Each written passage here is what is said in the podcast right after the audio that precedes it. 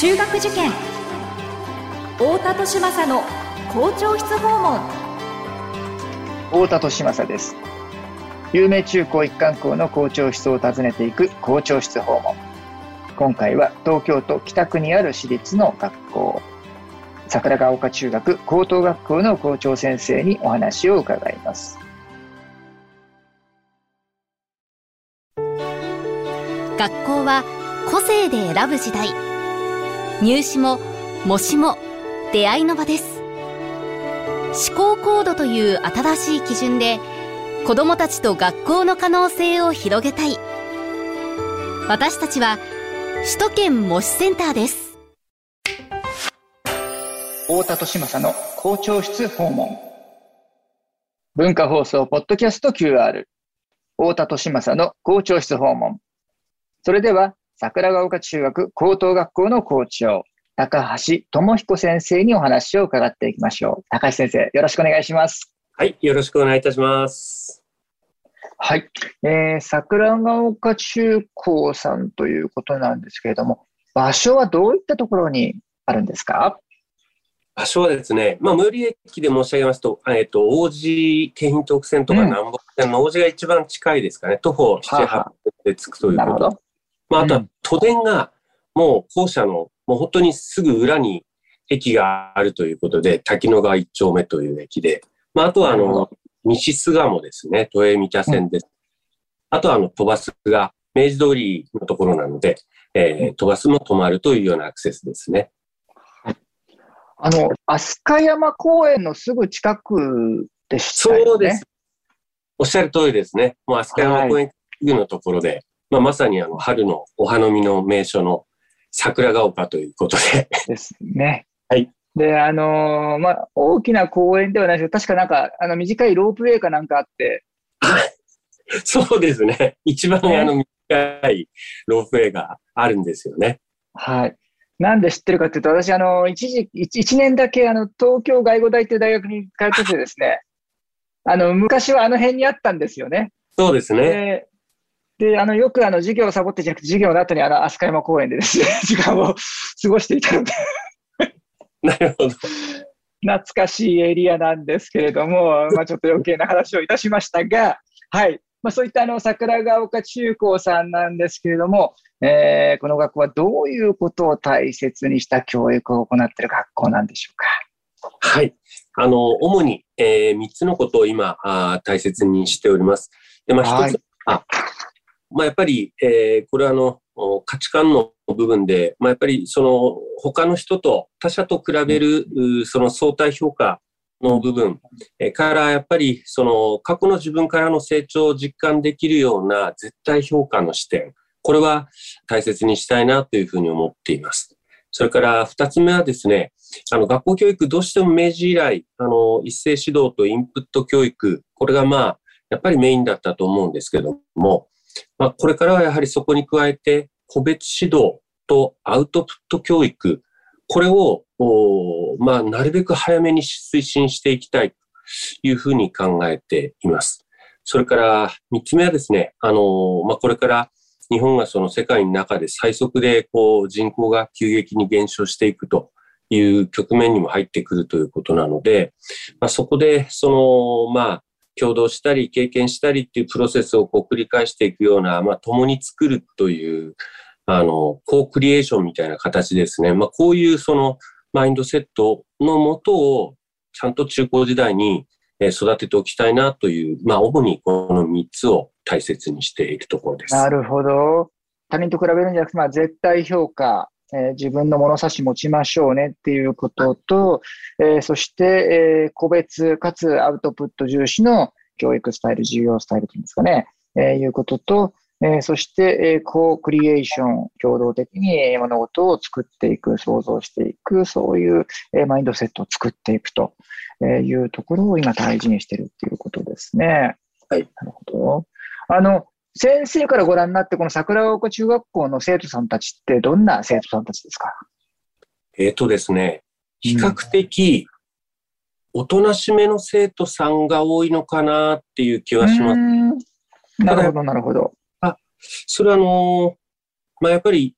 個別指導とか、その、まあ、自分の中での自信ですとか、あるいはアウトの訓練なんかが、まだまだ触れていないような状況もあって、逆に申し上げますと、そういうところからそういう教育を意識しているので、非常にその、見た目でも、その、だんだんこう、積極性が出てくるといいますか、こう見た目で成長が分かりやすいようなところはあるように思います。見た目が変わってくるんですか？そうですね。あの、やっぱりそのだんだん個別指導で自分のその得意分野っていうものが、に対しての自分のその自己有用感じゃないんですけど、そういったものができたり、あるいはそのアウトプットを毎日のようにこう繰り返していくような日直の進化版なんかの取り組みがあるので、あの、だんだんやっぱりそういう慣れてきて、あの、自由に表現できるようになってくるっていうのは非常に感じますね。なるほど、なるほど。そういったまあ3つのことを今大切にして、えー、教育をされているということなんですけれども、まあ、そもそもこの桜ヶ丘中学校という、えー、学校はですね、どのような、えー、経緯で、えー、現在に至るんでしょうか。まあ、歴史ですとかですね、あるいはその創立者がどんな方だったのかというところを伺っていきたいなと思うんですが。はい。あのー、創立者はですね、えー、稲毛という女性なんですけれども、はあはあ、ええ、関東大震災で、まあ、全てを失って、で、復興を担う、まあ、次世代の女子教育機関として、この震災の翌年、1924年に、まあ、前身になる、えー、和洋女子職業学校というものを創立をいたしました。で、その、うんと女性の社会進出の進んだ1963年に普通科を設置して、まあ、時代の要請に応じて、まあ、2004年に、えー、教学化をした学校でございます。なるほど。えー、関東大震災1923年の翌年、1924年に、えー、和洋女子職業学校という、職業学校っていう言い方をされてたんですね。で、あの、戦前のこの和洋というのは、えー、日本の和もそうですし、えー、西洋の、えー、洋も両方を、えー、ハイブリッドでっていう、えー、意味合いで、えー、使われる、えー、二次熟語でしたけれども、えー、そういう、えー、日本のものも、そして西洋のものも取り入れて、女子のための職業学校という、えー、ことで生い立ちがあり、で、えー、戦後、1947年とか48年とかに中学校、高校と、これ、あの、同じタイミングで両方できたそうですね。はい。はい、で、それが、えー、63年に、えー、普通科、えー、高校が普通科になって、あ、ごめんなさい。中学校というのは、もっと後にできたんでしたっけ？中学は、あの、作ってい、一旦停止をしてたんですああ、そうかそうか。その後また、えー、25年ほど前に、ね、96年に中学が再開して、一旦こう、に再びなった。はい、そうでしたね。なるほど、なるほど。で、それからほどなくして2004年に共学化をしてという歩みでしたよね。なるほど、なるほど。ありがとうございます。えー、そういった、えー、歴史を持つ、えー、桜ヶ丘中高なわけですけれども、この、えー、桜ヶ丘中高流のですね、教育のエッセンスを何かその一般のご家庭でも取り入れるヒント、みたいなものをいただければなと思うんですが、いかがでしょうか？それでは、あの、2点ほど、スタンスと、それから実践について、ちょっとお話しさせていただきます。スタンスと実践ですね。はい。あの、本校でも、教育コーチングの考え方として活用してるんですけども、はい。一つは、まあ、やはりお子様がまだ子供であるっていうことを十分に理解した上で、でもどんなにそのお子様がその子供扱いされたくないか、大人として扱ってほしいかっていうことをしっかりまあ思いを馳せて、まず接してあげるというスタンス。それからもう一つスタンスとしては、その、まあ、ご家庭で、まあ、どうしてもあの思春期で反抗とか口答え、えー、気になるような行動に対してですね、なぜっていう理由を考えてしまいがちなんですけど、理由っていうのはその過去を探るようなベクトルなので、その気になる行動に対しては、何のためにしているのだろうという目的で考えてみると。そうすると、現在とか未来志向の意識になってきて、まあ、そのためのアクションを考えるスタンスになるんじゃないかなというのが、まあ、スタンスのお話です。なるほど、なるほど。まず1点目は、えーまあ、もちろん子供ではあるけども、でもできるだけその対等な立場というか、まあ、一人前として、一人の人間として尊重したコミュニケーションを心がけましょうねと。えー、はい、いうことと、えー、2点目が、えー、何かまあ親としてですね、あのー、まあ、なんでこんなことすんのっていうような 行動、言動があったとしても、そこに理由をね、探そうとすると、ついついその犯人探しみたいな、えー、思考に陥りがち、どんどんね、その思考がネガティブになってきますからね、親もね。えー、そうではなくって、これ何の目的があってこういう言動をしてるのかなっていうふうに、えー、考えることで、えー、現在からさらにその目的思考になっていくと、えこれからどうしていけばいいのかというふうに、まあ、視点を持っていくっていうのかな。えー、いうことが、えー、スタンスとして大事だという2つのアドバイスでしたね。ありがとうございます。はい。そして次が実践のアドバイスになるんですね。最後。はい。最後に実践のお話なんですけど、はい、あの、ついついお子様の様子心配になってですね、うん、勉強しないとテストでいい点取れないわよ、なんていう声掛けをやっぱりしがちだと思うんですね。でただ、あの、どうやら人間の脳っていうのは、否定語を適切にイメージ変換することが苦手なようなんですね。なるほど。まあ、例えば、学校の避難訓練なんかで、押さない、書けない、喋らないなんていうスローガンありますけど、はい、脳の映像としては、まさに押してはって食べる映像が出てきてしまうと。なので、逆に否定語をなるべく使わずに、まあ、無言でゆっくり歩きましょうみたいな方がそのままイメージやすいと。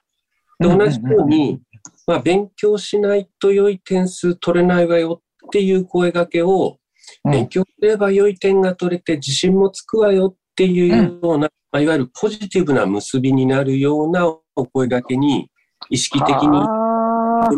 どうでしょうというご提案です。なるほど、なるほど。非常に具体的ですね。あの、先ほどのその避難訓練の時の幼い、何でしたっけ、書けないですね。幼い、書けない、喋らないっていうのがありますけども、確かに、幼い、書けない、喋らないっていうふうな言葉が聞こえてきた瞬間に脳の中では押してる、あの、動作のイメージ、かけてる動作のイメージ、そして喋ってる動作のイメージが絵としては浮かんできちゃいますもんね。そうなんですよね。ね。それが、その、えー、言葉のその額面通りの意味と脳が受け取ってしまって、無意識に与える、あの、影響がずれてしまうっていうことがあると。だからやっちゃいけないことのイメージを与えるんじゃなくて、やるべきこと、えー、あるべき姿をイメージさせるような言葉を、はい、えー、具体的な、えー、メッセージとして伝えた方がいいと。で、はい、特にその勉強なんかっていうのはね、あの、あれですね、親が不安なんですよね。だから親が不安だから、その不安な感じをそのまんまネガティブな表現で言葉にしちゃうから、えー、勉強しないとテストでいい点取れないわよ。そうすると、えー、行きたい大学行けなくなっちゃって、思い通りの人生行けなくなっちゃうわよっていうね、どんどんどんどんなんかネガティブな呪いをかけるみたいな、いう、よせばいいのにっていうことをね、ついつい、あのー、心配であるがゆえに不安になって、ね、で、しかも途中で自分も気づくんだけど止められなくなっちゃうみたいな、ね、いうことが、ね、そうですね。あるんだと思うんですけども、そうなったらね、あ、まずいまずいと、えー、失敗したこともあるかと思いますけど、そういう時にはまずいまずいと思ったら、ね、えー、ポジティブ変換をして、えー、勉強すると、ね、いい点取れて自信もつくよってね、その自信がついた自分をイメージさせるってね、そうすると、脳みそもそっちに向かって、えー、動き出すって、確かに言われてますもんね。はい。まあ、それが、えー、音校でそのコーチング、教育コーチングというのを、えー、取り入れて、先生たちも生徒さんたちに接しられてるということなんですかね。